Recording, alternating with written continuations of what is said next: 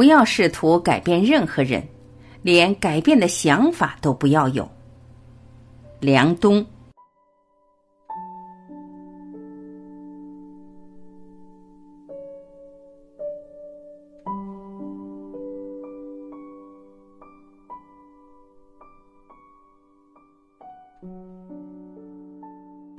每一样事物都有它独特的天性和用处。有一次，颜渊要往东去齐国，他的老师孔子却面有忧色。子贡见状，就跑去问：“请问老师，颜渊要到齐国去，但我看见老师脸上有一点不爽，为什么呢？”孔子曰：“善哉汝问！在古代，老师要说话之前，学生一定要问个问题。”佛教里面也如此，甚深禅定或者是面有忧色的时候，某弟子袒露右肩问老师一个问题，老师就说：“哇，善男子善女人，善哉善哉，你问得好啊！我就是想说，可是没人问呢。”管子曾经说过：“处小者不可以怀大，梗短者不可以及深。小袋子装不下大东西，短颈绳提不来深井水。”之所以这样说，是因为命运各有所定，形形色色的生命都有它独特的天性和它的用处。比如说性，橡皮筋的性就是拉开之后它会弹回去，这就叫橡皮筋的性。如果一个橡皮筋拉出来之后弹不回去了，那它的性就已经败了。你把水倒进一个电热水壶里之后，过一两分钟它就能煮开，那就是电热壶的性。每一样事物都有它独特的性，更何况人、动物这种有情无情的众生呢？孔子说：“我很担心颜渊去到齐国齐侯那里后，张口闭口都是各种你应该怎么样，我应该怎么样，最后大家都不爽，因为齐侯就不是那样的人。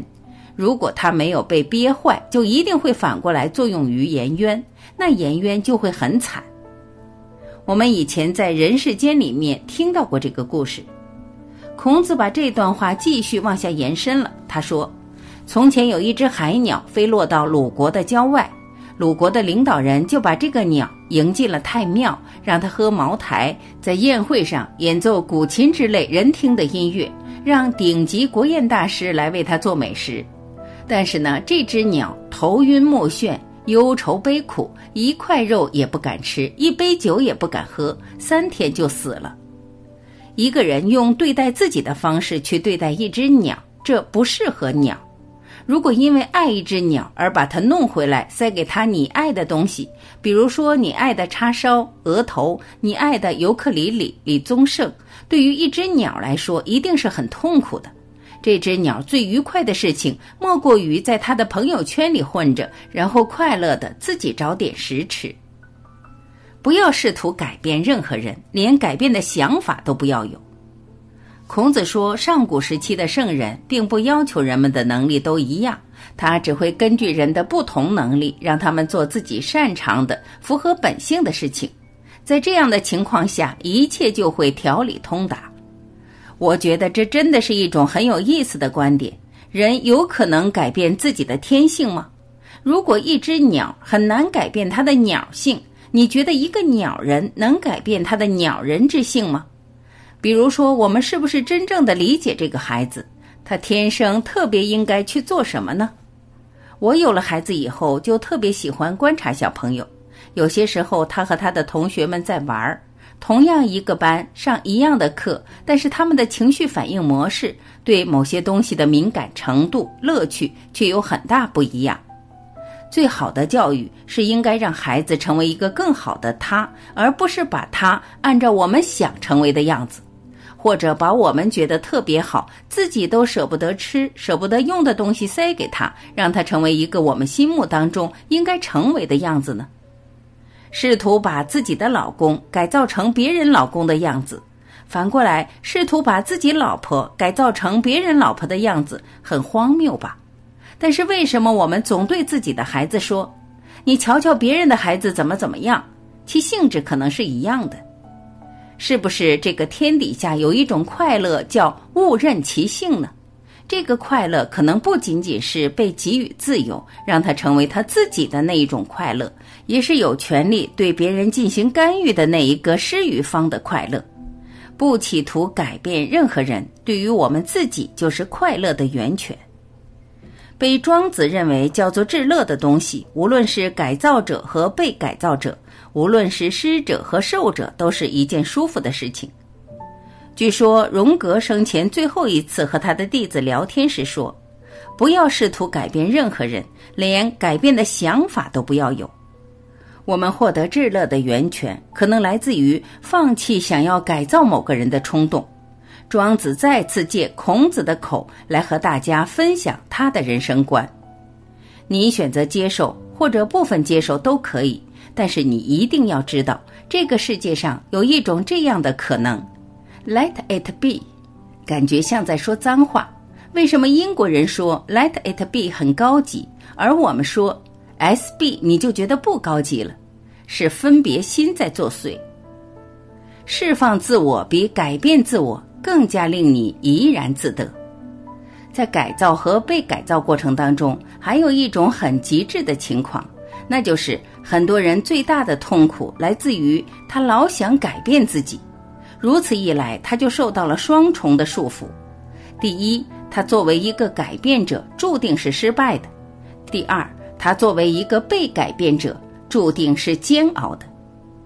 以庄子的视角，或者庄子版孔子的视角来看，这个世界上最苦逼的事情，莫过于一个人想要改变自己，因为他会遭受双重打击、双重煎熬、双重难过。但是你会有一种隐隐的不相信吗？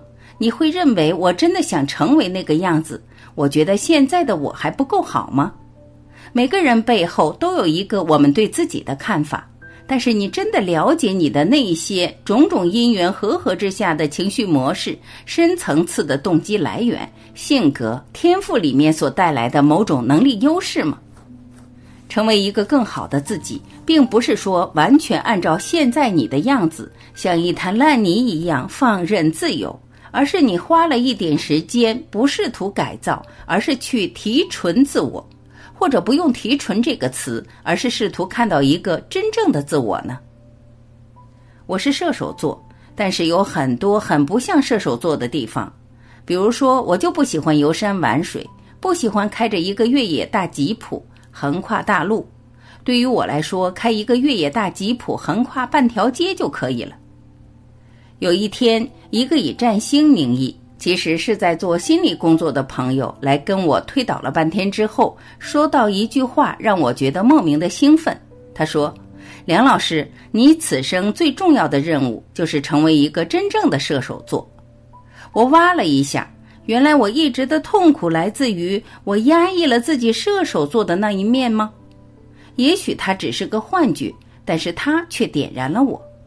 如果你真的是一个对权力和影响力非常敏感的狮子座，不要压抑自己，你可以的，你可以用自己的方式来强化所有性格里的那些特质。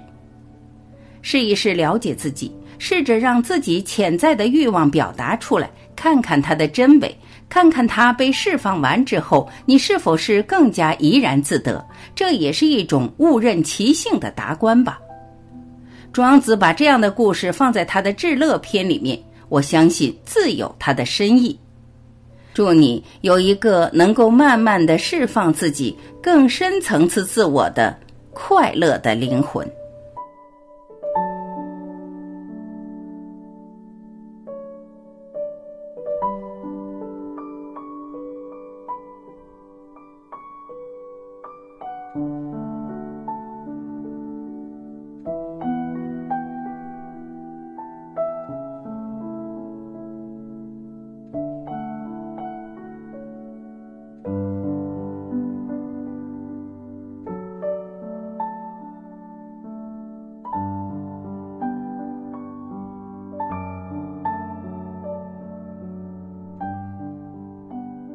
感谢聆听，我是晚琪，我们明天再会。